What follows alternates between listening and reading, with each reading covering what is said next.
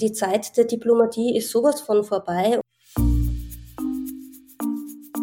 Wenn alle Frauen auch nur drei Stunden lang nichts tun würden, würde alles zusammenbrechen. Feminismus bedeutet für mich ein Bewusstsein für die Herrschaftsverhältnisse und innerhalb dieser Herrschaftsverhältnisse das Erkennen der Diskreditierung der Frau. Frauen, junge Frauen, Mädchen brauchen starke Vorbilder, um dieses andere, sie zurückhaltende, sie abwertende zu überwinden. Wie männlich dominiert ist unser Geschmack? Ich würde mir wünschen, dass Männer verstehen, dass sie, damit die Welt eine gleichberechtigtere wird, ihren Beitrag leisten müssen.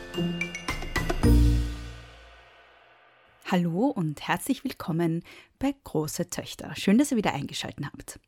Zu Beginn möchte ich wie immer meinen Steady-SupporterInnen danken.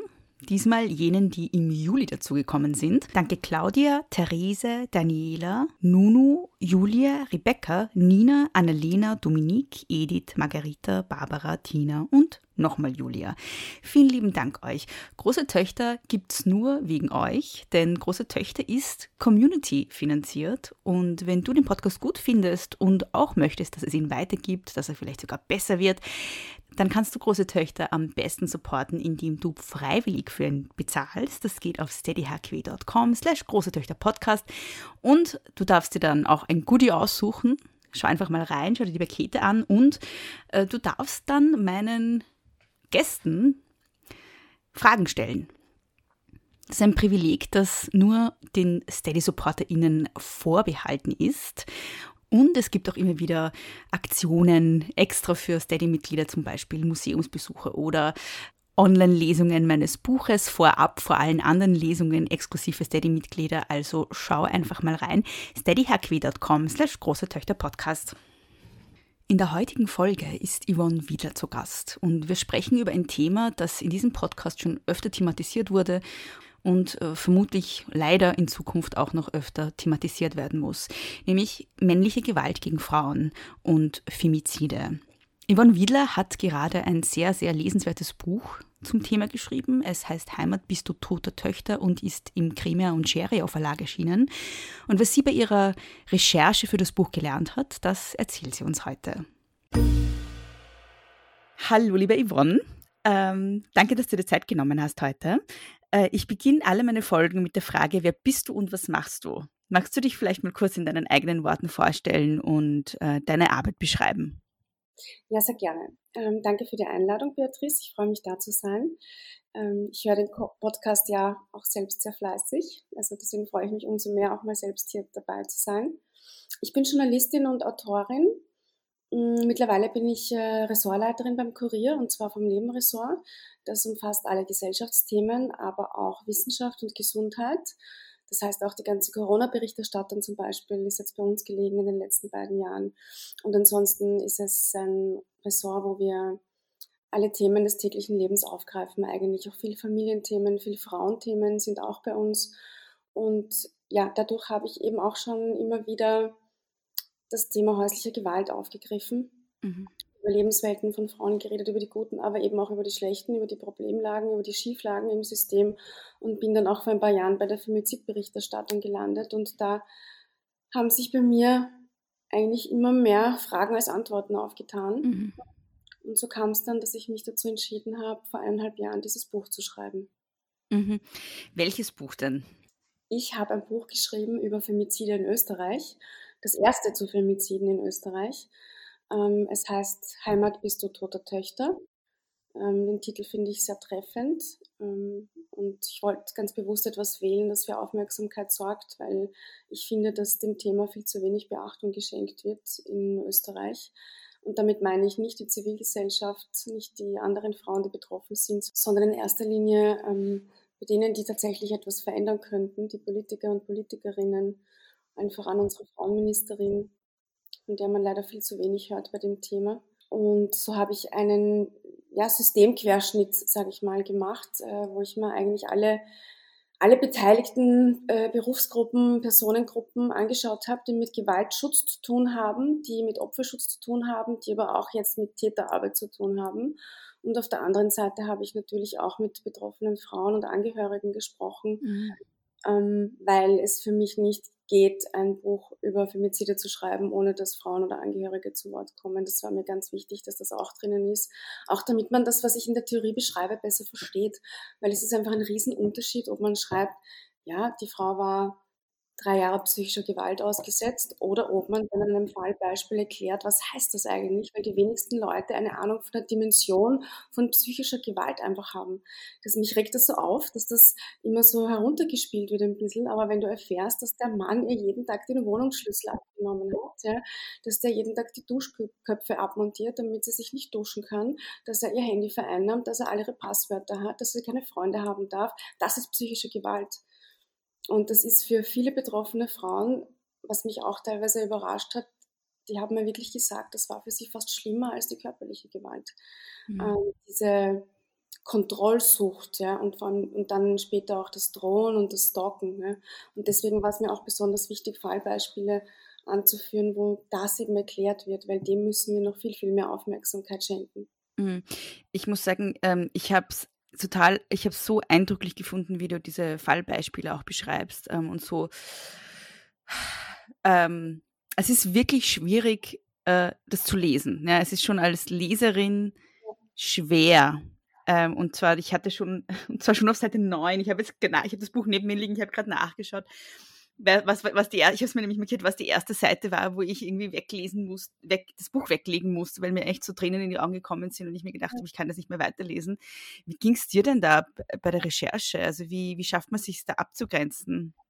Also ich kenne es ja nur von punktuellen Reportagen und habe es unterschätzt, muss ich mhm. ehrlich sagen. Also es ist, ich habe ja ein Jahr durchgehend an dem Thema gearbeitet und ich habe ja weiß nicht, 40, 50 Gespräche geführt, immer nur zu dem Thema. Es geht immer nur um Gewalt, es geht immer nur um was Böses, um was Schlechtes und es gibt einfach, und das glaube ich, wird man leider auch zu dem Schluss kommen, wenn man das Buch gelesen hat, bei dem Thema nicht sehr viel positive Nachrichten. Mm, es gibt entweder ein Wegschauen oder ein Wir machen nichts oder es gibt äh, Victim Blaming oder Schmerzen, Gewalt, Angst. Also es geht eigentlich viel nur um diese Themen. Mhm. Und das ein Jahr lang, die volle Dröhnung ist schon heftig. Also es war dann schon so, dass ich teilweise auch davon geträumt habe, ähm, von, von diesen Fällen, wo halt dann, wenn man sich so viel damit beschäftigt, mit diesem Overkilling vor allem, das ist das, was mich so fertig gemacht hat, dieses mhm. Hinrichten dieser Frauen. Ja die wollen die einfach nicht nur töten, ja, die wollen die vernichten. Ja. Es ist nicht nötig, jemanden 23 Mal mit dem Messer in die Brust zu stechen und noch siebenmal mit der Axt auf den Kopf zu schlagen. Es hätte zweimal auch gereicht in Wahrheit, aber da geht es um was ganz anderes. Da ist so viel Hass und Wut und Unzulänglichkeiten auf jeder Ebene dahinter. Und das in so geballter Ladung, zeitgleich diese Nullreaktion von einer Frauenministerin zum Beispiel auf meine Interviewanfragen, was mich dann wieder so mhm. wütend gemacht hat. Es waren noch sehr viele Emotionen, mit denen ich da als Autorin zu kämpfen hatte. Mm. Overkill nur zur Erklärung für die, die zuhören, das bedeutet sowas wie über, übertöten. Also wenn äh, jemand nicht einfach nur getötet wird, sondern, wie du schon erklärt hast, äh, wirklich einfach massiv auf eine Person eingestochen oder eingeschlagen wird, oft lange nachdem sie schon tot ist. Also da ist sehr viel Emotion dahinter. Und was ich da eben auch dazu erfahren habe, dass es eben tatsächlich diese, also Psychiater nennen das kalte Rache. Ja? Ähm, und die wenigsten dieser Taten, also ich habe mich ja in meinem Buch in erster Linie auf, auf Intimizide, um es genau zu definieren, fokussiert. Das ist eine spezielle Art von Femiziden. Und zwar sind das eben diese Partnerschaftsmorde, diese mhm. Trennungstötungen, weil das in Österreich über 80 Prozent der Fälle betrifft. Und ähm, da sieht man das ganz oft. Ja. Das ist dieses, äh, du trennst dich sicher nicht von mir. Ja. Wenn ich dich nicht haben kann, dann wird dich sicher kein anderer haben. Und da töte ich dich lieber, bevor ich dich quasi freigeben kann oder will oder wie auch immer. Ja. Mhm. Und was ich da auch ganz besonders bemerkenswert fand, weil das, glaube ich, wissen auch viele Leute nicht, fast keine dieser Taten ist eine Affekthandlung. Das sind alles geplante Taten. Mhm. Also man hat bei so vielen Fällen nachher die Waffe schon, schon äh, herausgefunden, dass die schon zuvor besorgt wurde. Also gleich der erste Fall, der im Buch beschrieben wird, von der Trafikantin, das Benzin und so, das lag schon im Auto. Mhm. Zum Beispiel. Diese Dinge. Und das ist, das ergibt insgesamt einfach ein wahnsinnig grausames, schockierendes Bild über diese Gewalttaten. Mhm. Der Fall von der Trafikantin, ähm, das war, glaube ich, letztes Jahr oder vorletztes Jahr, die war 35 Jahre alt und wurde von ihrem auch Ex-Partner auf eine ja wirklich grausame Art und Weise hin, hingerichtet eigentlich. Und das war ja auch eigentlich Overkill, weil sie wurde, glaube ich, zuerst von ihm ja brutal zusammengeschlagen in dieser Trafik, dann, dann angezündet, oder? Und dann hat er die Trafik versperrt und ist rau also rausgegangen und ja. Also ich war da ja bei der Gerichtsverhandlung und also da kann ich wirklich sagen, das war mit Abstand das Heftigste, was ich jemals in meinem Leben gesehen habe. Um, ähm, was ich vorab nicht wusste, ist, dass es ein Video von der Tat gibt. Ja. Dauert ein bisschen was über fünf Minuten und das haben sie im Gerichtssaal gezeigt. Und ähm, also da war ich auch nicht darauf vorbereitet. Ich meine, im Nachhinein muss man natürlich sagen, gut, weil es blieb keine Frage über die Schuld offen. Auf der anderen Seite ähm, das so zu sehen, also das ist, das ist kein Film, ja, das ist einfach, das ist einfach Realität und das ist ur nicht weit weg passiert. Das ist, also, und das war einfach eine ganz normale Frau, die nichts angerichtet hat in Wahrheit, ja. Und das ist so viel, also das, das ist das Brutalste, das ich jemals in meinem Leben so gesehen habe. Und das hat auch der Gerichtsgutachter gesagt. Das war die, eine Hinrichtung mit größtmöglichster Brutalität. Also das war auch der Staatsanwältin, war das Schock in die Augen geschrieben. Die hat mit Umfassung geringt, als sie die Anklage vorgelesen hat. Ja. Ähm, gerungen, entschuldige. Sie hat Umfassung gerungen, als sie die Anklage vorgelesen hat.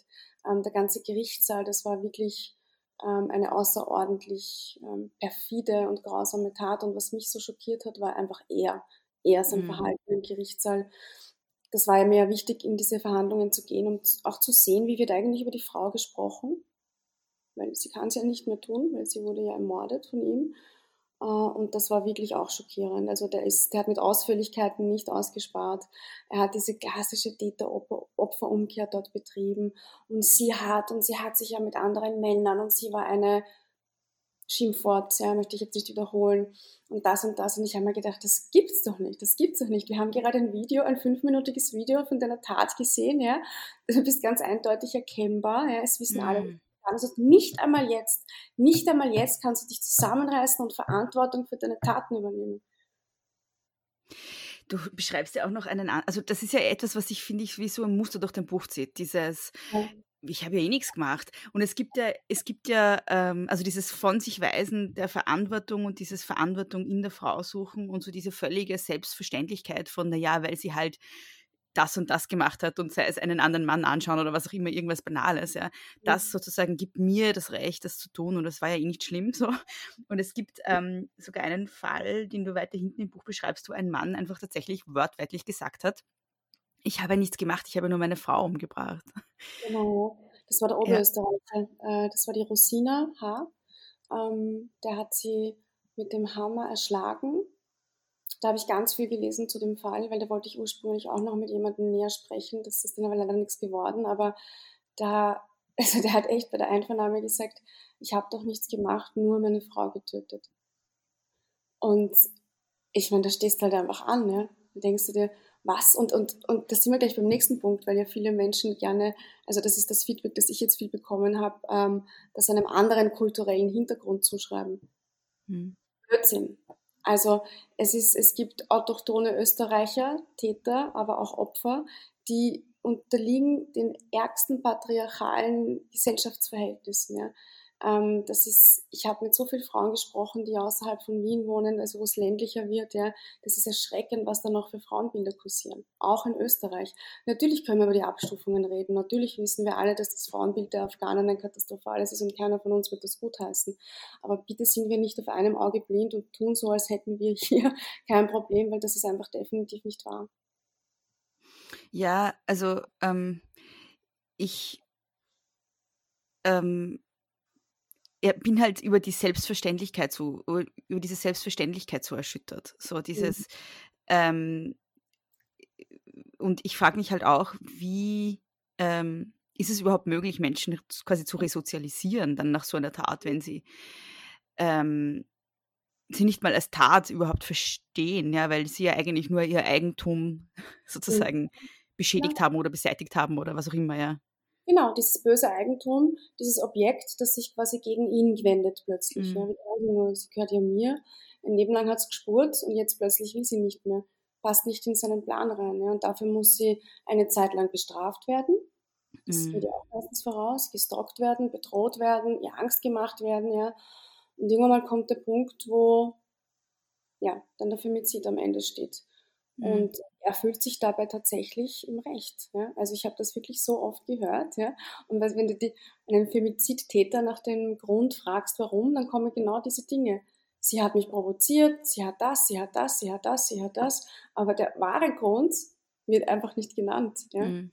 Und das ist schon ähm, beachtlich. Ja? Und da, um deine Frage jetzt auch äh, aufzugreifen, wie wie kann man da, was kann man da tun? Also tatsächlich haben mir Experten, Expertinnen gesagt, es gibt Männer, bei denen kannst du eh nichts mehr tun. Ne? Ja.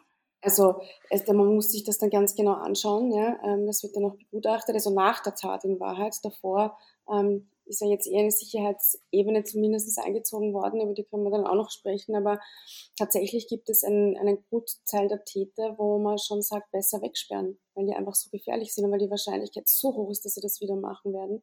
Mhm. Und Resozialisierung fast unmöglich ist. Also wenn da tatsächlich dann noch gröbere Persönlichkeitsstörungen ja. irgendwie mitkommen und ganz arge Gewaltgeschichten in der Familie, die immer noch fortgesetzt wurden, wo du das wirklich ganz schwer wieder rauskriegst, ja, als Unberechenbarkeit und dann vielleicht noch eine, ein Suchtfaktor, ähm, der das Ganze noch einmal ankurbelt. Also das sind ja Multiprobleme, von denen wir da oft sprechen. Deshalb ist es auch so schwer, auf diese Fragen eine einzige Antwort zu geben. Ich habe ja. immer so oft gefragt, Yvonne, was ist los mit Österreichs Männern? Warum gibt es denn so viel Morde?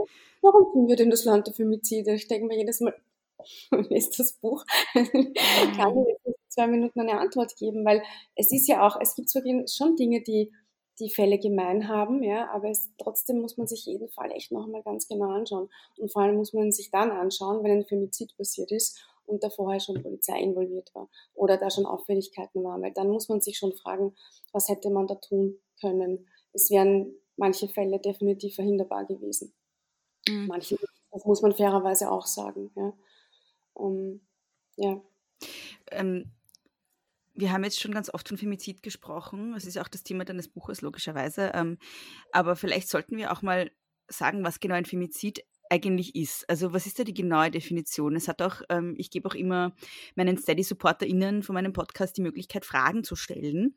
Mhm. Und da kam auch eine Frage von der Karina, die meinte, sie fände es irgendwie ganz nützlich, wirklich mal eine klare Definition des Begriffs zu haben, weil jedes Mal äh, meint sie, wenn in den Nachrichten äh, von Femizid die Rede ist, erklären ihr äh, irgendwelche Leute, dass das kein Femizid war und dass das keiner sein kann und dass Männer viel öfter ermordet werden als Frauen und sie findet das so unerträglich und sie hätte gern irgendwie so eine Definition davon mal und kennt keine.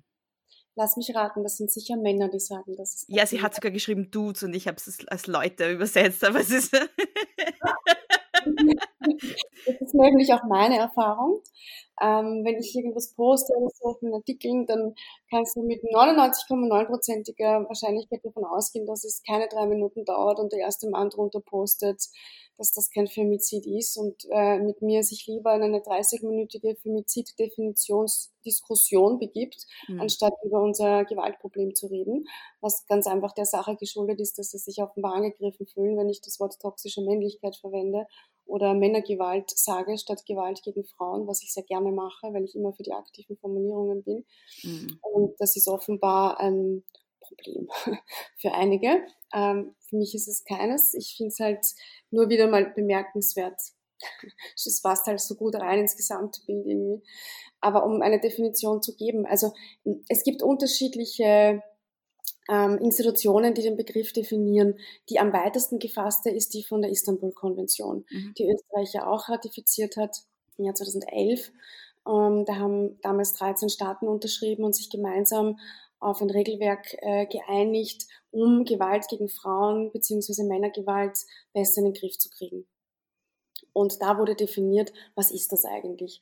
Und da war halt wirklich dabei von ähm, zum Beispiel, wenn Frauen äh, nach Genitalverstümmelung sterben, genauso wie das Abtreiben von weiblichen Föten in China oder Indien, genauso wie Ehrenmorde, genauso wie die Trennungstötungen, von denen wir gesprochen haben. Also tatsächlich sehr weit gefasst, aber natürlich die Gemeinsamkeit, der Grund, dass sie sterben mussten, ist, weil sie Frauen sind. Mhm. Weil das ziemlich sicher Männer entschieden haben. Und dann gibt's aber Institutionen, die fassen es ein bisschen, ein bisschen enger oder auch einzelne Gewaltforscherinnen zum Beispiel, die klammern dann, äh, weiß nicht, gewisse Dinge aus und umso, ich sag mal, umso näher das Ganze Richtung westliche Kultur rückt, umso mehr ist man eigentlich bei den Partnerschaftsmorden ähm, dann bei der Definition, sag ich mal, weil das das häufigste ist, auch in Europa generell. Ähm, die Ehrenmorde sind schon noch ein Thema, aber bei uns in Österreich zum Beispiel viel weniger als in Deutschland. Mm, aber prinzipiell, wenn man es ganz einfach formulieren möchte, ist es die Tötung einer Frau aufgrund ihres Geschlechts, weil patriarchale Strukturen, Machtverhältnisse dahinter stehen. Mhm. So würde ich es eigentlich formulieren. Mhm. Und von welcher Größenordnung sprechen wir denn? Ähm, wie viele Frauen werden von ihren Partnern und Ex-Partnern ermordet jetzt in Österreich, weil das auch, ähm, weil du dich auch auf Österreich fokussierst? Ja, also mittlerweile sind wir bei zwei bis drei pro Monat. Ähm, das muss man leider sagen. Das ist äh, tatsächlich ähm, kein guter Wert, wenn wir uns den Europavergleich anschauen. Wir liegen schon seit geraumer Zeit und ähm, das sage ich jetzt das letzte Jahrzehnt weit über dem EU-Durchschnitt, was die Zahlen angeht.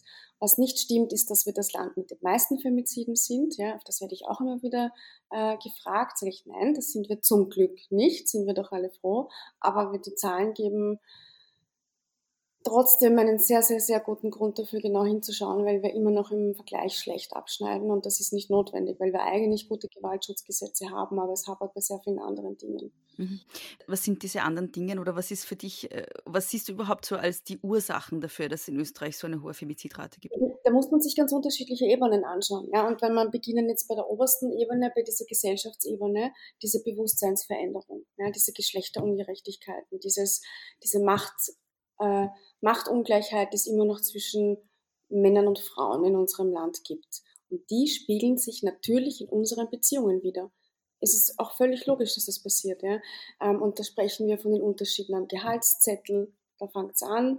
Ähm, ja, und das, das, das potenziert sich dann halt einfach. Ja? Also Frauen haben durch, durch, durch, durch die Gegebenheiten in unserem Land das Gefühl, einfach weniger wert zu sein als Männer. Und Männer haben das Gefühl, mehr wert zu sein. Und dadurch entstehen Abhängigkeiten. Und dadurch entstehen dieses Ungleichgewicht. Und wenn dann in einer Beziehung oder bei Menschen noch andere Faktoren hinzukommen, andere biografische Schieflagen oder Brüche, dann potenziert sich das. Weil sie diese Grundstärke auch prinzipiell gar nicht im, im Rückenwind haben. Ja? Und das große Problem ist, da bräuchten wir eigentlich ähm, Vorbilder, die es anders vorleben, die uns motivieren, es anders zu sehen, die diese eingefahrenen, tradierten Rollenbilder nicht auch noch stärken. Aber dafür haben wir leider die falschen Politiker und Politikerinnen in unserem Land. Mhm. Diese Veränderung muss auch vorgelebt werden und wir haben nichts davon. Ich finde es toll, dass wir viele kleine, super zivilgesellschaftliche Projekte haben, aber sorry, das kann es nicht sein, dass immer nur unten an der Basis gearbeitet wird und da oben einfach nichts tun. Das ist das, was ich mir einfach eigentlich jedes Mal denke. Ja? Also wenn dann die Frauenministerin beschließt, äh, mir auf mehrmalige Anfrage kein Interview zu geben, dann frage ich mich, was geht eigentlich? Ja? Also wie, wie, willst du mir jetzt ganz klar zeigen, dass dieses Thema keine Priorität für dich hat? Ja? Oder ist es dir wirklich so egal? Oder ist es eine Mischung aus beiden oder ist es auch ein gewisser Grad an Unfähigkeit, ja, oder keine Ahnung, ja? ich verstehe es einfach nicht. Ja? Was müsste denn ganz oben? Du hast gesagt, die oben sozusagen so müssen, müssen ans Handeln kommen. Was denn? Was müssen sie tun? Ja, also ich wünsche mir eine, eine wirklich ehrlich gemeinte, von Herzen gemeinte feministische Frauenpolitikerin für unser Land die diese Themen angeht. Und ich meine, was da zu tun wäre, das, das wüsste man nicht, man könnte da viel mehr tun. Ja? Die Frauen ein Vorbild ist, ja, und die auch Männern ein Vorbild ist, ja, die diese Themen einfach anspricht, die dafür sorgt, dass dieser Diskurs da ist, ja. Da könnte man Schul, also könnte so viele Initiativen machen, da könnte ich jetzt eine Stunde drüber reden, was man mhm. alles tun könnte. Und der Punkt ist ja auch der, man müsste ja auch, wenn man es nicht möchte, nicht einmal das Rad neu erfinden. Man kann ja in andere Länder schauen wo es schon Maßnahmen gibt, wo es Politiker gibt, die das gemacht haben. Wenn wir zum Beispiel nach Spanien schauen, ja, die haben da so eine große ähm, Revolution gemacht, was diese ganzen Gesetze angeht. Ja, die gehen ständig an. Dieses, dass man zum Beispiel ähm, dieses Thema, dass man ein bisschen frei bekommt aus der Arbeit zum Beispiel, wenn man Menstruationsbeschwerden hat. Ja, ähm, dass das einfach, dass das einfach in die Gesellschaft, in, in den Alltag hineingetragen wird, dass das nichts nichts Besonderes mehr ist. Dort weiß jedes Volksschulkind, was ein Femicido ist, mhm. weil sie das in der. Schule besprechen und das ist Pflicht, das müssen die machen, weil es den Politikern und Politikerinnen dort wichtig ist. Und die haben es geschafft, ihre Femizide wahnsinnig zu reduzieren aufgrund all dieser Maßnahmen. Ja. Die haben eine eigene Femizidbeobachtungsstelle geschaffen, die auch Durchgriffsrechte hat, die nicht nur beobachten kann und de facto eh nichts weiterbringen kann. Die haben auch geschaut, dass die Macht besitzt. Das sind 30, 40 Mitarbeiter, die nichts anderes machen, als die Gewaltschutzgesetze ständig überprüfen, die evaluieren, die die Polizeiarbeit evaluieren, die mit den Frauen reden und fragen, wie fühlt sie euch, die diese elektronische Überwachung ständig evaluieren und sich anschauen, wo müssen wir nachbessern. Und das Allerwichtigste ist, sie haben ein, ein Konzept fürs gesamte Land ein Gewaltgesamtschutzkonzept. Und das ist das nächste, was in Österreich leider Gottes auch fehlt. Ja. Wir haben, wie wir das so oft bei uns haben, diesen ja, viel beobachteten Fleckerlteppich, wo es punktuell gute Initiativen gibt. Aber mir fehlt dieses Gesamtkonzept, wo Maßnahmen gut ineinander greifen, aufeinander aufbauen und funktionieren und eben kurzfristig, mittelfristig und langfristig. Und die Schulungen, das wird dann immer so, das habe ich auch gemerkt bei meinen Interviews, ja, Schulungen, sensibilisieren, jeder so augenrollend, ja, aber genau das ist es. Du vergisst es nicht, wenn du es regelmäßig wiederholst. Alles, was ich öfter mache, kann ich besser. Es ist einfach so. Wenn jeder Beamte und jede Beamtin in diesem Land dir auswendig runterradeln kann, wie die Gewaltspirale, wie die Dynamiken funktionieren, dann ist es gut und vorher nicht. Mhm. Und sie wissen es einfach nicht. Und damit meine ich jetzt nicht nur die Polizei, damit meine ich viele andere auch. Sonst würde mich keiner fragen, na, warum geht sie nicht einfach aus der Gewaltbeziehung? Mhm. Wenn sie das wüssten, würden sie diese dumme Frage nicht stellen. Weil es mhm. nicht so einfach ist und weil diese Frauen vor allem Angst haben und wie wir sehen an, an der Anzahl der Morde haben sie ganz berechtigte Angst. Also bitte. Ja. Und da drehen wir uns halt ständig im Kreis. Weil sie Angst haben und weil es ja auch äh, ganz viele Abhängigkeiten gibt, nicht auch psychische Abhängigkeiten ja. und weil, ja. weil diese Gewalt, der physischen Gewalt ja auch eine ganz ganz oft eine lange Phase der psychischen Gewalt und der Zermürbung und der völligen Zerstörung des Selbstwertgefühls und so weiter vorangeht. Also es ist ja, ja das weißt du, ich meine genau das, aber dies, ich meine dies, diese Fähigkeit, das so zu erfassen und zu verstehen, ja. Manche Leute können das, ohne dass sie sich jetzt super intensiv damit beschäftigen müssen, aber viele nicht, ja. Und gerade Menschen, die sich beruflich damit befassen, ja, sei das jetzt Polizei oder andere Behörden, Institutionen, die müssen das einfach wissen, ja, damit sie diese mhm. Frauen auch besser abholen und verstehen können. Aber befinde dich doch mal monatelang, jahrelang in so einer Abhängigkeitsbeziehung. Ja. Und was wir auch nicht vergessen dürfen, diese Frauen, es gab einmal einen Punkt, da haben die ihre Männer geliebt. Jetzt haben die vielleicht auch noch Kinder mit denen, ja. Angst, die Kinder zu verlieren. Äh, was passiert danach? Welche Lawine trete ich los, wenn ich ihn anzeige? Mache ich ihn wütender oder nicht? Was passiert mit mir? Was passiert mit meinem ganzen Leben, mit meinem Umfeld? Alle wissen es dann, ja. Angst, Isolation, Kontrolle, du bist es nicht mehr gewohnt. Also, das muss man sich ja mal vorstellen, ja, und diesen Druck zu leben, ja, und eben diese Abhängigkeiten auf ganz unterschiedlichen Ebenen, Ebenen, die sind ja, die werden ja jahrelang manipuliert. Diese Männer sind ja keine, sind ja keine dummen Menschen. Ja? Mhm. Das sind ja teilweise zu höchst intelligente, manipulative Wesen, ja? die genau wissen, welche Knöpfe sie drücken müssen, damit die Frau sich wieder entschuldigt und sie sich schuldig fühlt für das, was er eigentlich falsch gemacht hat. Mhm. Du hast, äh, weil wir schon gesprochen haben von politischen Maßnahmen, die Elisabeth hat gefragt, ob es schon irgendwelche positiven Auswirkungen des Gewaltschutzpakets gibt und wie du Susanne Raab einschätzt als Frauenministerin. Also das, das hast du eigentlich ja eh schon beantwortet, aber äh, ob du schon irgendwelche positiven Auswirkungen des Gewaltschutzpakets siehst oder wie du das bewertest. Also ich hatte gestern äh, am Abend einen, einen Videocall mit der Maria Rösselhummer, das ist die Leiterin der Autonomen Frauenhäuser Österreichs und wir haben auch über das gesprochen und wir haben eigentlich unisono gesagt, dass wir das nicht sehen. Also es ist gut dazu sagen, das ist jetzt auch noch nicht so lange her. Ähm, in erster Linie ist ja der größte Wurf des letzten Gewaltschutzpakets ja jener dieser sechs Stunden Beratung, die verpflichtend für die Gefährder ist, die weggewiesen wurden. So, da sind wir jetzt bei einem Jahr. Ähm, da, da, wurden tatsächlich äh, Hunderte hinbeordert, äh, um, um, um diese sechs Stunden quasi in Anspruch nehmen zu müssen. Es gab äh, im Mai einen Fall, wo ein Mann seine Frau ermordet hat, obwohl er in der Beratung war. Das war in Salzburg, der kommt auch in meinem Buch vor. Mhm. Ähm, ansonsten kann man da tatsächlich noch recht wenig sagen. Ähm, dass wir, dass wir dieses Jahr schon bei 27 Frauenmorden und 24 Versuchten stehen, prinzipiell kein, kein Zeichen dafür, dass es jetzt irgendwas besser geworden ist, weil es, mhm. es ist eigentlich eine hohe Zahl, wenn man bedenkt, dass das Jahr noch einige Monate hat. Mhm. Im Schnitt im Monat zwei, drei solche Taten passieren. Ich meine, hoffen wir natürlich, dass es nicht so ist, aber man kann davon ausgehen. Ansonsten kann ich mich jetzt nur auf diesen Evaluierungsbericht beziehen, der ähm, Mitte September präsentiert wurde. Das war das erste Mal, dass die Frauenministerin, der Innenminister und die Frau Messner, seine Forscherin, ähm, einen Evaluierungsbericht zum Gewaltschutz präsentiert haben. Da ging es genau um das Paket, was funktioniert, was funktioniert nicht. Der Bericht hat 200 Seiten. Ich habe mir das ein bisschen angeschaut und ja, es ist ein bisschen eine Huldigung auf die Maßnahmen geworden. Ähm, wenn man das liest, möchte man meinen, dass bei uns eigentlich alles super läuft. Da wurden Experten und Expertinnen aus dem Gewaltschutz befragt, österreichweit. Also so wurde das mehr oder weniger vermittelt. Und die sind angeblich alle recht zufrieden mit den Maßnahmen. Ähm, ganz so locker und flockig ist es natürlich nicht. Ja. Du hast ja 2019 schon gemeinsam mit Kolleginnen beim Kurier so eine Liste erstellt, wo du den Tathergang aller, ähm, der, all jener Frauen, die in dem, also nein, den Tathergang aller Femizide in diesem, in diesem Jahr ungefähr beschrieben hast. Ähm, und du schreibst in dem Buch, dass es davor eigentlich keine solche Liste gab von keiner Behörde, von keiner Organisation, mhm. was ja schon mal erschreckend ist eigentlich. Ähm, was hast du gelernt von dieser Liste? Also welche Muster, welche Gemeinsamkeiten, was konntest du daraus irgendwie feststellen?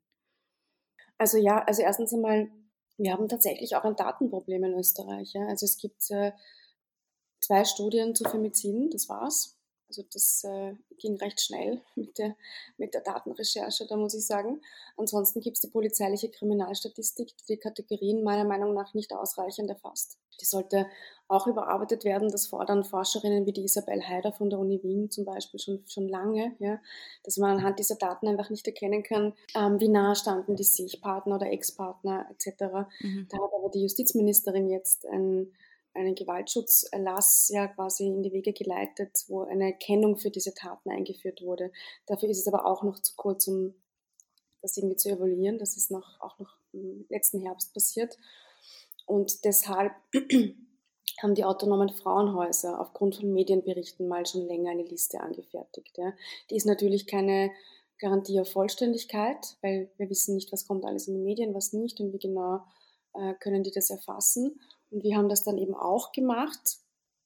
Und mir ist aufgefallen, ähm, ja, also in erster Linie wirklich diese unfassbare Brutalität. Also 17 Dolchstiche, 23 Messerstiche, angezündet, äh, vom Balkon gestoßen, mit dem Auto nachgezogen, acht Stiche dort, also drei Schüsse da, ein Schuss ins Gesicht. Also das ist so brutal einfach. Ja. Das, ist, das, hat, das hat mich wirklich am fassungslosesten gemacht. Ja. Das mhm. ist dieses, ja, dieses grausame Hinrichten von diesen Frauen und dass es oft auch in der Öffentlichkeit war. Also viele waren natürlich tatsächlich zu Hause, aber oft so am Parkplatz, mhm. als jemand dort verlassen hat, äh, vor irgendwelchen Gebäuden. Ähm, also das ist, ich mir denke, das ist so traurig einfach, ne, dass das passieren muss. Und ich denke dann auch immer sofort an die Angehörigen. Und ich denke, stell dir mal vor, das ist deine Tochter oder deine Schwester. Ja. Ja. Das, das kann man sich, also das sind sowieso die Gespräche, die mich bei dem Buch am meisten bewegt haben. Ähm, das zu verarbeiten, pff, ja, also das ist wahrscheinlich etwas, das man sein Leben lang jeden Tag wie einen großen Stein mit sich mitträgt, weil das ist so schwer zu verarbeiten. Und dann zu sehen, dass so wenig passiert und dass es von der Politik nicht so, nicht so viel thematisiert wird, wie es sollte, das macht diese Leute auch einfach so wütend. Ja, mhm. Und sie wissen nicht, wohin damit. Ja, weil ja, das, das, das wäre ja auch eigentlich tatsächlich eine, eine Frage gewesen, auch von mir, äh, weil, weil ähm, du ja eben auch mit Angehörigen sprichst, was auch wiederum etwas ist, was, was finde ich sehr schwer zu lesen ist. Auch so die, dieses seelische Leid, mit dem die leben müssen. Ja. Es ist wirklich unvorstellbar. Also man kann sich wirklich nicht vorstellen, ja, dass, dass einer nahen Angehörigen sowas passiert. So. Es ist einfach mhm ja, ich habe eigentlich gar keine Worte dafür. So. Ähm, aber was auch jetzt, um, um sozusagen äh, das auf einer politischen Ebene zu denken, was müsste denn für die Angehörigen passieren? Also ich habe mir dann immer die Frage gestellt, was bekommen die eigentlich an Unterstützung? Mhm. Ja, also prinzipiell sie, ja, sie, sie kriegen auch psychologische Betreuung. Ähm, das bekommen sie schon. Und dann ist natürlich immer die Option auf eine Art von Schmerzensgeld, Opferschmerzensgeld, ähm, wobei das den meisten wirklich komplett egal ist. Ja. Also das ist irgendwie so ein, ein nettes ja, Gift mehr oder weniger, aber Hm. die, die können damit überhaupt nichts anfangen. Die meisten spenden das dann auch sogar, Ja. weil sie ja irgendwie, ja, damit, es ist so, wie hat das die eine Mutter formuliert? Eh, Eben, das, ist, das bringt ihr Kind auch nicht zurück. Ja? Und es Mhm. ändert vor allem nichts. Was ändert das, wenn ich jetzt diese 15.000 Euro da bekomme? Ja? Aber im Endeffekt, ja, das, das war's für die Angehörigen. Ja? Du kannst ähm, diese Prozessbegleitung in Anspruch nehmen, die gibt schon und das ist auch eine wirklich gute Einrichtung. Also das auch um was Positives zu sagen. Ähm, ich habe auch mit der Opferschutzanwältin Sonja Assis zum Beispiel gesprochen, die macht die juristische Prozessbegleitung und neben der gibt es aber auch die psychosoziale Prozessbegleitung. Und das sind Leute von unterschiedlichen Organisationen, die genau das machen, die unterhalten sich mit den Angehörigen, die erklären ihnen, was auf sie zukommt, wie wird die Gerichtsverhandlung ablaufen, was passiert da, wann kommt der Täter rein, wollen sie im Saal sein oder nicht, äh, vielleicht kann man von woanders zuhören, diese ganzen Dinge. Ja. Ähm, wenn, sie, wenn sie wollen, können sie die Tatortmappe sehen, dann kümmern die sich drum, wenn nicht, dann nicht, diese ganzen Dinge Mhm. organisieren die mit denen und das ist eine riesen, riesen Hilfe für die Angehörigen. Also Mhm. da bin ich schon wirklich froh, dass es das in unserem Land gibt. Also das ist das, was wirklich von allen sehr positiv erwähnt wurde. Ähm, und ja, eine Form der psychologischen Betreuung und ansonsten, ja, also ich glaube halt, dass es, ähm, ich habe halt von allen gehört, dass sie natürlich sehr sensibilisiert sind auf Femizidberichterstattung dann, danach, Mhm. wenn das mit der eigenen Tochter, Schwester, Nichte, wie auch immer passiert ist. Und dass sie sich da schon noch mehr von den Journalisten und Journalistinnen wünschen würden, dass man da sensibler einfach berichtet, weil die eine sagt, sie reißt jedes Mal, wenn sie von einer ermordeten Frau liest und denkt dann immer sofort auch an die Angehörigen und dann kommt ihre eigene Geschichte hoch und dass da eben ein bisschen professioneller auch darüber berichtet wird und nicht so reißerisch und vor allem, dass dem Täter nicht so viel Raum gegeben wird. Das, das ist auch für Menschen wichtig, die nicht beim direkten Fall irgendwie involviert sind, sondern die vielleicht in der Vergangenheit involviert waren. Und die denkt man irgendwie gar nicht, ja, Ja. man schreibt. Aber für die sind, die saugen das auf, wie, weil sie das irgendwie verbindet auch, ja, diese Angehörigen. Ja. Es gehen ja viele zumindest dann in selbstorganisierte Gruppen, wo sie untereinander sprechen und da tauschen sie sich auch aus. Also diese Dinge müssen wir alle irgendwie im Kopf behalten, wenn wir über diese Themen berichten. Mhm. Äh, Du bist ja auch Journalistin selber. Ähm, welche Verantwortung siehst du da eigentlich bei den Medien und bei jenen, die, die drüber schreiben? Ähm, was muss ich da noch tun? Oder welche Schwachstellen siehst du noch in der Berichterstattung?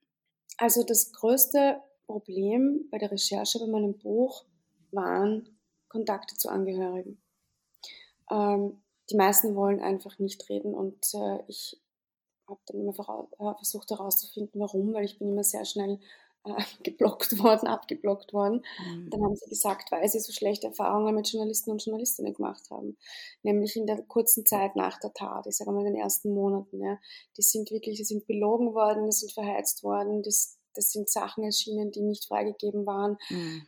Die Geschichte äh, von einer Schwester gehört, das steht auch im Buch.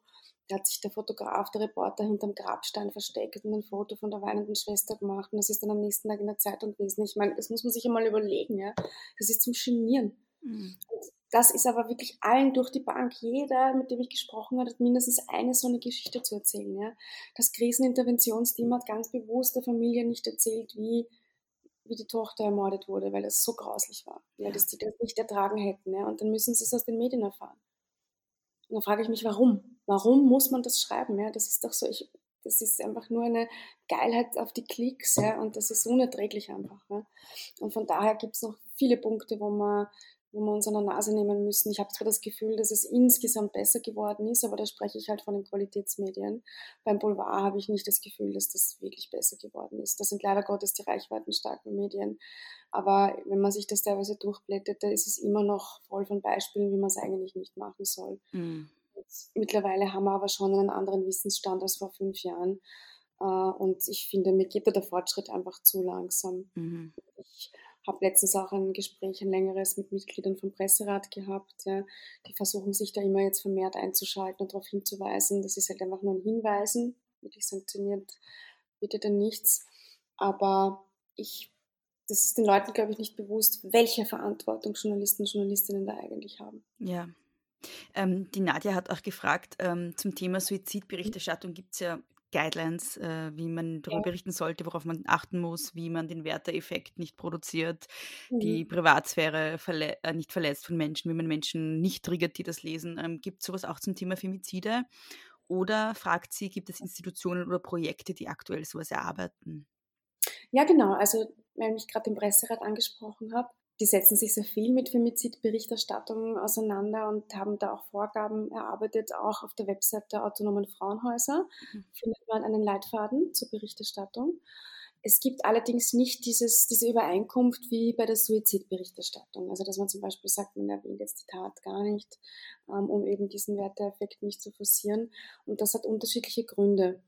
Äh, einerseits wurde mir wirklich von allen äh, Experten und Expertinnen gesagt, Femizidberichterstattung ist unbedingt erwünscht. Es soll eigentlich so wenig wie möglich verschwiegen werden. Das Thema soll nicht tabuisiert werden. Das ist lang genug in den privaten Bereich geschoben worden, aber da geht es eben um ein strukturelles Problem. Und es wurde ja sehr gerne immer, ja, es ist, es ist häusliche Gewalt, nicht wahr? Das geht mhm. nur euch beide was an. Das ist schon euer Beziehungsproblem, euer kleines Drama, eure Tragödie damit haben wir nichts zu tun. Das ist natürlich Bullshit, weil das haben wir als Gesellschaft schon selbst produziert, diese Ungleichheiten, die sich da hintragen und dieses Wegschauen bei Krisenfamilien etc. etc. Das ist ein strukturelles Problem und das geht uns alle etwas an und deshalb braucht es die Berichterstattung dazu. Das ist das eine. Das andere ist die Frage, wie aber berichtet man eben? Äh, und da ist es auch nicht so wie bei der Suizidberichterstattung. Also von Nachahmereffekten weiß man bisher, bisher noch nichts. Es gab zwar kurz die Vermutung, dass bei diesen Fällen im Frühjahr, im Mai, da war in sehr kurzer Zeit, waren drei Fälle von älteren Paaren, wo der Mann die Frau erschossen hat und sich dann selbst nachher auch erschossen hat. Da kam kurz die Vermutung bei Forscherinnen aus, ob es da einen Nachahmeffekt geben könnte, aber dafür ist viel zu wenig Datenmaterial da, um das zu wissen. Also das ist nicht belegt, das weiß man nicht.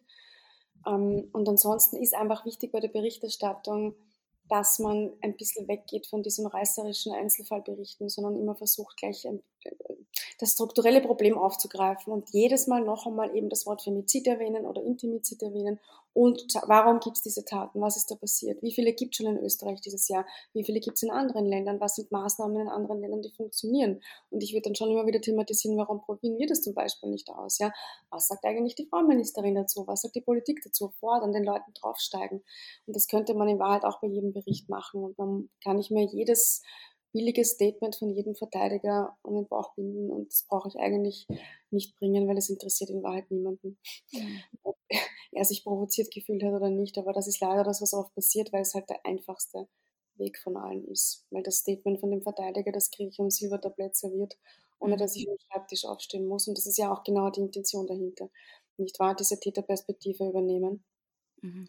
Natürlich eine Taktik ist, um einmal Strafmilderung gleich mal in den Raum zu stellen und auf Totschlag zu gehen und etc. Das sind aber alles Dinge, die wissen viele Leute nicht, aber die müssen wir als Medienmenschen wissen und deshalb dürfen wir uns da nicht instrumentalisieren lassen. Mhm.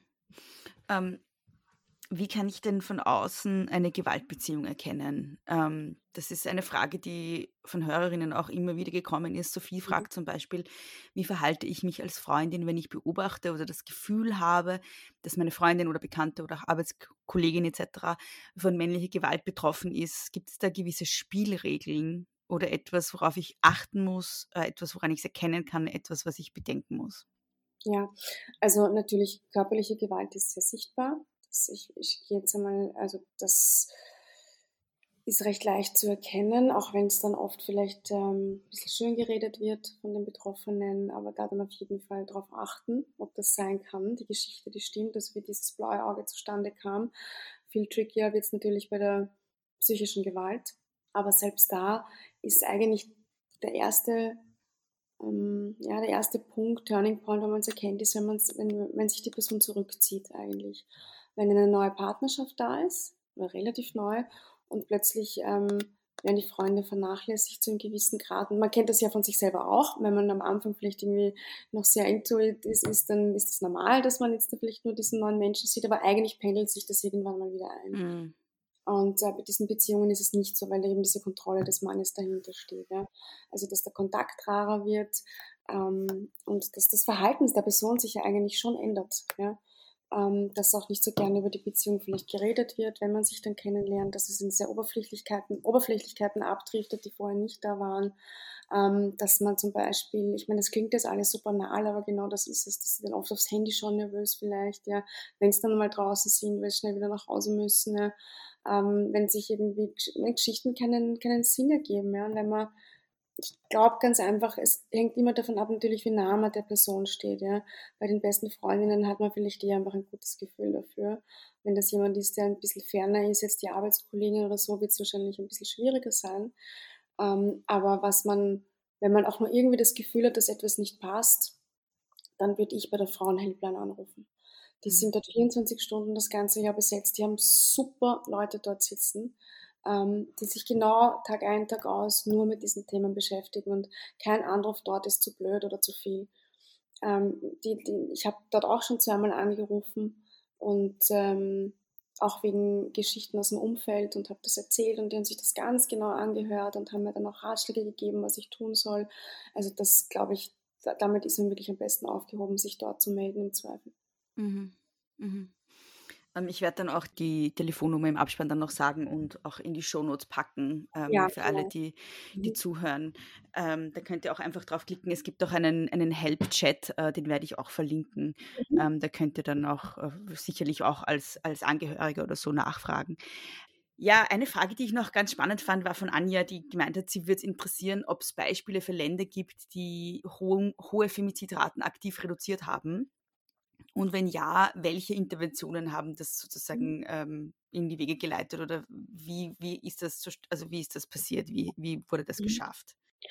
Ich habe es vorher eh schon ganz kurz angerissen, Spanien, ähm, nehme ich das sehr gerne als Beispiel. Mit dem, da habe ich mich sehr viel damit beschäftigt und nachgelesen. Was ich dort einfach so wahnsinnig beeindruckend finde, die haben einfach ausprobiert auch.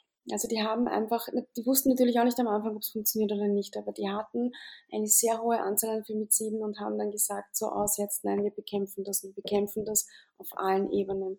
Und die haben gesellschaftlich begonnen zu arbeiten, also die haben eben diese Geschlechterrollen angefangen aufzubrechen, die haben sich für Frauenrechte eingesetzt, auf ganz unterschiedlichen Ebenen, eben begonnen mit, mit äh, Gesundheitsthemen, ja, äh, bis hin zu Schulfächern, wo man sich damit beschäftigt, äh, ähm, geschlechtersensible Sprache. Es hat einfach jeder verwendet plötzlich. Also dieses, diese ganzen Dinge und dieses Thema ist so aktiv von den Politikerinnen in den, äh, einfach in die Mitte der Gesellschaft gerückt worden. Ja. Du bist dem Thema einfach nicht mehr ausgekommen. So. Und eben, wie gesagt, das Ziel war, dass jeder in dem Land äh, erst in Schlaf gerissen werden kann und dir die Definition von Femizid geben kann. Ja? So kommt es mir ein bisschen vor, weil das ist das, was passiert ist dort. Und dann natürlich die konkreten Maßnahmen am Fall. Ja? Also was ich eh vorher schon gesagt habe, die haben diese Femizidbeobachtungsstelle geschaffen, die wahnsinnig wichtig ist, ja, die da diese Gesetze immer wieder nachschärft und auch sich international an, anschaut, was gibt's für Beispiele. Die blicken zum Beispiel auch gerne nach Schottland, weil die auch sehr, sehr viel sehr richtig machen dort, was den Gewaltschutz betrifft. Zum Beispiel diese Sichtweise, wir sagen nicht die ganze Zeit den Frauen, wie sie sich schützen sollen vor Männergewalt, was ja bei uns auch die ganze Zeit passiert, sondern wir bekämpfen die Männergewalt. Also das ist ein ganz anderer Zugang. Ja. Das ist ja keine Symptombekämpfung, ja, sondern erweitert die Frauenhäuser und das und das und das natürlich auch wichtig ist. Natürlich brauchen wir Opferschutz, aber wir bräuchten ihn nicht in dem Ausmaß, wenn wir gar nicht erst die Täter hätten. Ja. Also die, sich, die, die Grunddenke in diesen Ländern ist schon mal anders. Und dann haben die zum Beispiel hm, eben das Sicherheitsbedürfnis oder das Sicherheitsgefühl, wie es den Frauen geht, so in den Fokus gestellt. Ja? Also das hat man richtig gemerkt, wie das Geschlecht einfach aufgewertet wurde in der gesellschaftlichen Debatte. Und das macht es mit den Frauen, weil sie sind dadurch selbstbewusster geworden. Ein Beispiel erklärt zum Beispiel ist die elektronische Überwachung. Ja? Also das ist ja bei uns wird das nicht gemacht. Also wenn du eine Wegweisung bekommst, ein Betretungsverbot, dann darfst du 14 Tage dich nicht auf 100 Meter dieser Frau nähern und auch nicht die Wohnung betreten. Und ein vierwöchiges Waffenverbot ist inkludiert. So, das wird ausgesprochen und dann ist oft der Vorwurf im Raum, ist die Frau aber eigentlich ziemlich alleine. Wenn der jetzt zurückkommt oder wer beschützt sie dann noch? Und die Wahrheit ist, viel mehr ist nicht vorgesehen. Die Polizei muss per Gesetz dann nur innerhalb der ersten 24 bis 48 Stunden einmal nachfragen, ob er da war oder nicht. Das kann sie persönlich machen, das kann sie auch telefonisch machen. Nach meinen, äh, dem, nach den Berichten, die ich gehört habe, ist das unterschiedlich ähm, passiert. Ja. Schon, aber eben manchmal, manchmal nur per Telefon eben. Und äh, da fühlen sich die Frauen oft nicht besonders geschützt, vor allem bei gefährlichen Tätern. Und in Spanien hat man ähm, eben schon länger, schon jahrelang sich mit dieser elektronischen Überwachung auseinandergesetzt. Wäre das eine Option? Und in Österreich gab es ja da damals, äh, die, als die Heine Schrossig Frauenministerin war, die hat das auch aufs Tapet gebracht, als in Madrid das damals so intensiv diskutiert wurde und sie wurde da bei uns gleich einmal also, äh, äh, erzählt fettes Nein erfahren wegen Datenschutz. Ja. Und da habe ich mir eben auch gedacht, ja, warum? Also ich meine, es geht ja woanders auch und wir sind in Europa. Also es ist ja Spanien, wir sprechen ja nicht vom anderen Ende der Welt, wo die Bedingungen völlig andere sind. Ja. Und ähm, die wollten das halt aber, ja, und haben das halt ein Stückchen, stückchenweise durch, äh, durchgesetzt und die bessern heute noch nach. Das meine ich, das ist nicht eine Maßnahme, die die für 15 Jahre eingeführt haben und die wir das einfach so belassen. Ja. Nein, bessern ständig nach bei den ganzen Tools, weil sie draufgekommen sind, was das eigentlich für ein ausgeklügeltes System braucht, damit es funktioniert. Ja? Und da gibt es ständig wieder Evaluierungen dazu. Und auch in der Schweiz wird das mittlerweile gemacht. Ja? Zum Beispiel, ähm, die Frau bekommt eben ein Empfängergerät und der Mann erhält auch ein Gerät, das ist ein Armband in dem Fall. Und das schlägt Alarm, wenn er sich ihr 100 Meter nähert. Ja? Und auch die Polizei bekommt einen Alarm und die Frau selbst. Und dann können die den aufsuchen und er hat halt ein Ortungsgerät. Und das hat am Anfang, hat es natürlich viele Probleme gegeben, hat das ausgeschlagen, nicht ausgeschlagen. Und mittlerweile sind sie, glaube ich, bei der siebten, achten Generation dieser Geräte und es funktioniert. Ja, und du brauchst auch eine eigene Einheit natürlich bei der Polizei, die das überwacht, etc. etc. Und mittlerweile läuft es ganz gut und ist ein, ein Vorbildsystem eigentlich. Aber was da zum Beispiel eine Evaluierung gegeben hat, war, dass die Männer sogar dieses System ausnutzen, weil sie sich manchmal der Frau absichtlich nähern, damit sie ausschlägt, um ihr Angst zu machen. Ähm, um sie zu terrorisieren.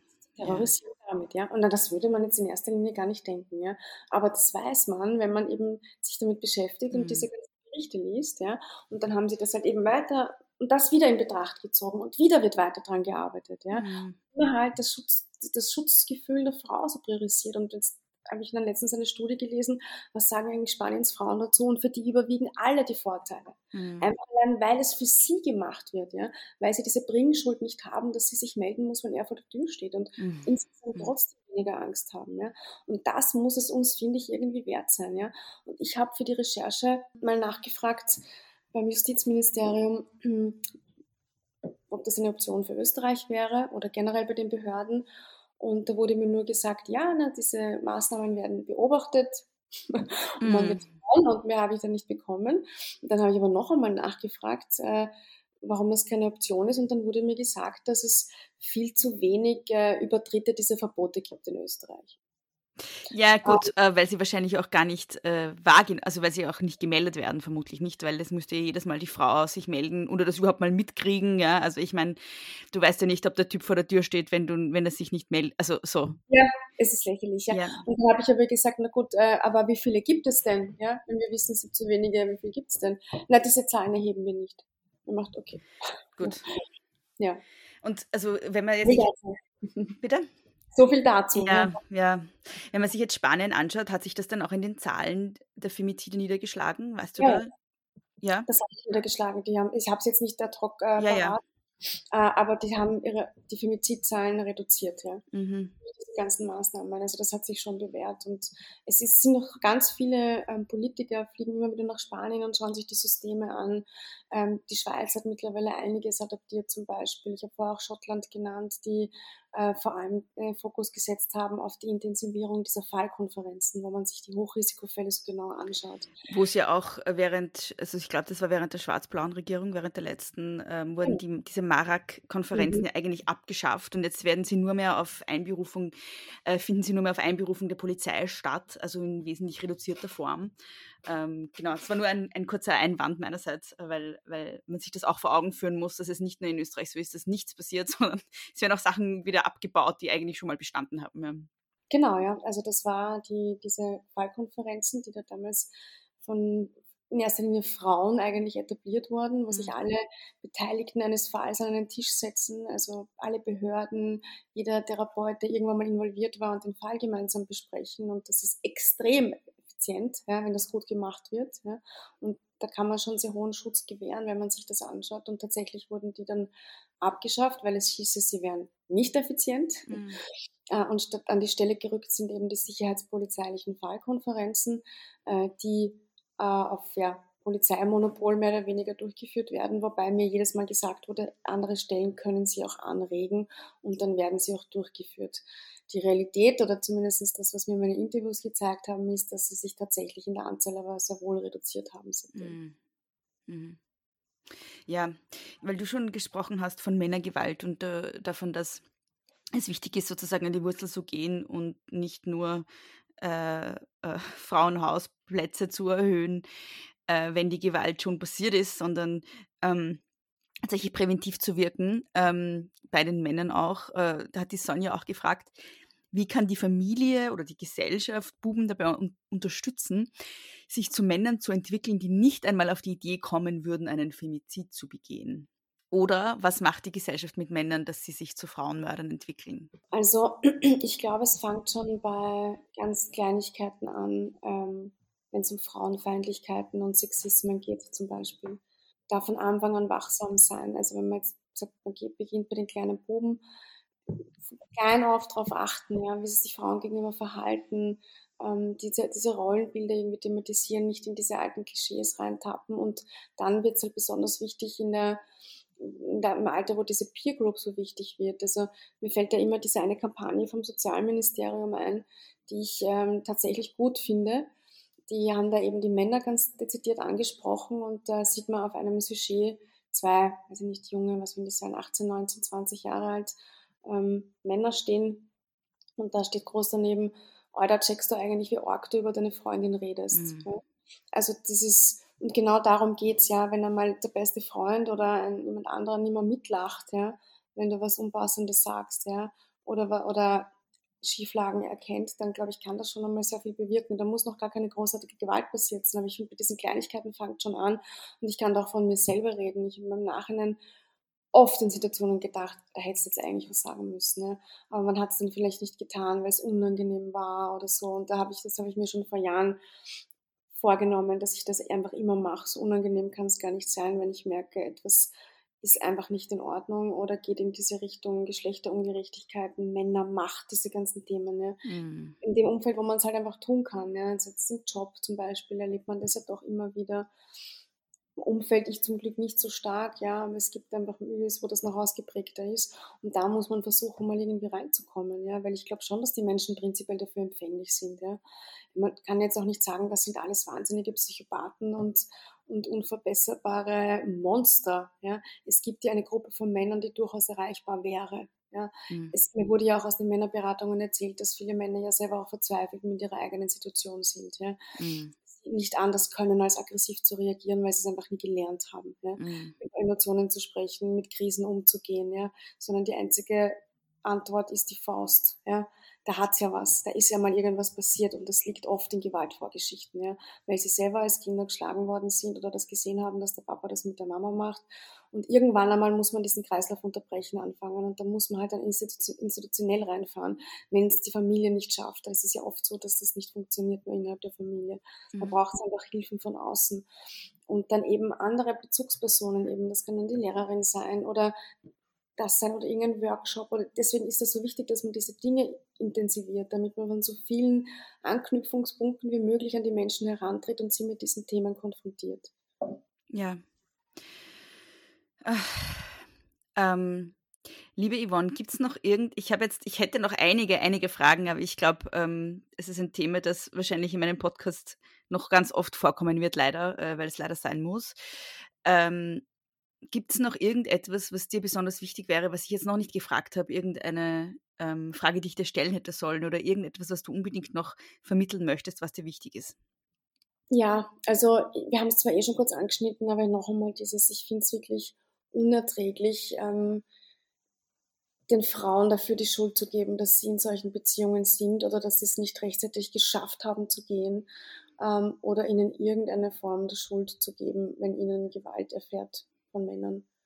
Also das, ich würde mir wirklich wünschen, dass auch die Menschen, die mein Buch lesen, dass ihnen das vielleicht danach ein bisschen bewusster ist, warum das einfach wirklich die falsche Frage ist. Und die falsche Frage aus so vielen Gründen, weil man macht mit dieser Frage einfach so viel kaputt. Also vor allem, wenn sie dann wirklich ähm, Betroffene von Gewalt selbst hören und das mitkriegen, dass sich Leute diese Frage stellen, ja, man sich vorstellt, was das mit jemandem macht, ja, das bringt doch jemanden nicht dazu, sich etwas zu trauen, sondern man fühlt sich dann noch mehr mhm. im, im, Selbstwert irgendwie angekratzt und so und der ist ja sowieso schon nicht sehr hoch, ja. Und dann irgendwie aus einer total vielleicht privilegierten Perspektive heraus diese Frage zu stellen, finde ich wirklich nicht fair. Mhm. Das, das können wir, das müssen wir besser können. Und ich würde mir wünschen, dass dieses Buch nicht nur Frauen lesen, sondern auch ganz viele Männer. Und vielleicht auch die Frauenministerin. Ja, vielleicht hört sie ja diesen Podcast, ich weiß es nicht. Jetzt lese ich sie vor. Ja. ähm, wo finden dich denn die Leute, wenn sie jetzt deine Sachen lesen wollen, ähm, wenn sie dir folgen wollen auf Social Media? Ich bin überall. Ich bin unter meinem Namen Yvonne Wiedler auf, auf Facebook, auf Twitter, auf Instagram. Ich bin auch auf TikTok, da bin ich zwar jetzt nicht so aktiv, da schaue ich eher nur Videos. Aber ansonsten bin ich überall erreichbar. E-Mail yvonne.wiedler.gmail.com und äh, du bist auch Podcasterin selber, nachdem das ja jetzt ein Podcast ist. Äh, es ist dann immer so, dass die Leute dann gleich die Leute abonnieren, die in meinem Podcast zu Gast sind. Deshalb müssen wir das natürlich auch sagen. Ein Podcast, den ich sehr gerne höre, nämlich vom Kurier Dunkle Spuren. Das ist ein True Crime Podcast. Ähm, also in gewisser Weise auch ein bisschen verwandt mit dem Thema, das wir heute besprochen haben. Genau. Also ich tu mal, ich, ich weiß, es ist ein True Crime Podcast. Ich selbst äh, benenne ihn selten so, aber ich weiß, es ist das Genre, aber weil es klingt dann immer so bloody und ja. Äh, aber ich hoffe, dass das, und das ist eh das Feedback, das wir bekommen. Wir setzen uns sehr viel eben auch mit Menschen und Angehörigen auseinander und mit den Geschichten von den Leuten, mit den Biografien und haben da immer sehr viel Kontakt und äh, das, glaube ich, schätzen die Leute auch, die uns hören, dass wir da eben nicht so reißerisch dran gehen, sondern jedes, also das, man merkt es immer dann, wenn sich Angehörige nachher melden und sagen, es hat ihnen gefallen. Mm. Echt so die große Probe. Ja. Das sage ich jetzt, ja, das ist immer noch so ein Zittern, ist das eh nicht zu viel, zu wenig, etc. Ähm, und da, genau, schauen wir uns ungelöste österreichische Kriminalfälle an und recherchieren die nochmal nach, sprechen nochmal mit allen Leuten und ja, versuchen, neue Hinweise zu bekommen durch Kooperationen mit, mit den Behörden. Das ist natürlich sehr schwierig, weil das genau die Fälle sind, die schon oft jahrelang liegen und ja. wo ähm, ja, die Polizei aus gutem Grund nicht mehr weitergekommen ist. Aber genau deshalb können Medienkooperationen an diesem Punkt noch sinnvoll sein, weil es gibt mit ziemlicher Sicherheit bei jedem dieser Fälle mindestens noch eine Person da draußen, die irgendwas weiß, nur sie weiß es nicht. Und deshalb ist es wichtig, dass die das vielleicht irgendwie noch mitkriegt. Ja, ja. Habt ihr schon mal Hinweise gekriegt, die dann einen Fall gelöst haben oder, oder verändert haben? Oder? Ja, also gelöst leider nicht, aber wir haben schon, es haben sich bei einigen Fällen neue Zeugen gemeldet zum Beispiel, die haben wir dann weitergeleitet, wir haben neue Hinweise bekommen, die tatsächlich dann auch schon die Ermittlungen in andere Richtungen geleitet haben. Ähm, gleich bei meinem allerersten Fall, das war die verschwundene Pensionistin mhm. aus Landerteier, ähm, hat sich dann tatsächlich nach, haben sich zwei Zeugen gemeldet, die sie gesehen haben. Ähm, da gab es dann auch noch ähm, einen, einen Aktenvermerk sogar, weil dann eine Falschaussage von der Direktorin des Heims auch noch festgestellt wurde. Mhm. Also da ist noch ziemlich viel passiert, ja. Gelöst allerdings leider bisher nicht. Nein. Mhm. Ja, vielleicht, Aber es hat sich ein bisschen was getan. Ja. ja, ja, und sehr spannend. Also, und vielleicht können ja auch Leute, die hier heute zuhören, noch was beitragen zu dem einen oder anderen Fall. Ähm, also hört euch an, Dunkle Spuren. Und das Buch Heimat bist du toter Töchter ist im Kremer und Scheriau Verlag erschienen. Äh, das bitte auch unbedingt lesen. Ich finde, das ist ähm, ja eins der allerwichtigsten Bücher, die heuer publiziert wurden. Wahrscheinlich das Wichtigste, wenn es um das Thema Frauenpolitik und Feminismus geht. Und das sage ich, obwohl mein Buch heuer noch rauskommt. Ich ja, glaube, das von. auch schon sehr. ja, aber ich, ich halt, ich also wirklich, also das ist echt so eine Nummer, Nummer eins Lesestoff.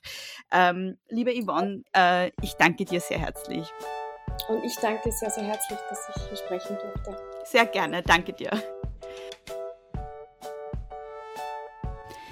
Vielen lieben Dank, Yvonne, für das sehr aufrüttelnde Gespräch. Danke für das großartige Buch, das du geschrieben hast. Äh, ich kann es wirklich sehr, sehr empfehlen. Nochmal, es heißt Heimat bist du Tutor Töchter und ist im Krime und Scherio Verlag erschienen. Den Link zum Buch findet ihr in den Shownotes. Dort findet ihr auch die Links zu den Social Media Profilen von Yvonne Wiedler. Und ihr findet die Frauenhelpline, die ich euch jetzt aber auch sagen werde. Also nehmt euch einen Stift und einen Zettel. Die Frauenhelpline lautet 0800 222 555.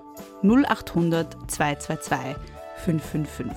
Manchmal kann man aber auch nicht anrufen, um sich Hilfe zu holen und dann ist vielleicht der Help-Chat ganz sinnvoll und der lautet haltdergewalt.at. Dort könnt ihr ohne Wartezeiten anonym und kostenlos Online-Beratung in Anspruch nehmen. Es geht zum Beispiel auch dann, wenn Gewalttäter mit euch im Raum sind und euch sonst beim Telefonieren hören würden. Also es ist eine sehr sinnvolle Einrichtung.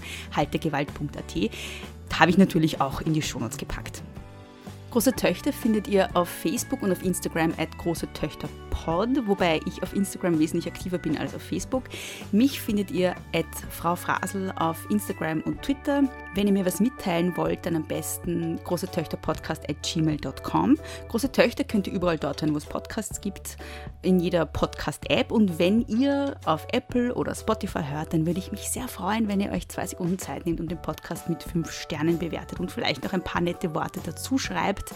Es kostet nichts, es geht schnell und es hilft mir sehr denn es führt dazu, dass den Podcast mehr Menschen sehen und mehr Menschen hören. Außerdem könnt ihr große Töchter supporten, indem ihr euren Freundinnen und Freunden vom Podcast erzählt, indem ihr die Folgen auf Social Media postet und indem ihr den Podcast auf Steady supportet. Das geht unter steadyhq.com slash große Töchter Podcast. Ich freue mich, dass ihr wieder mit dabei wart. Bis zum nächsten Mal. Nicht kleinkriegen lassen.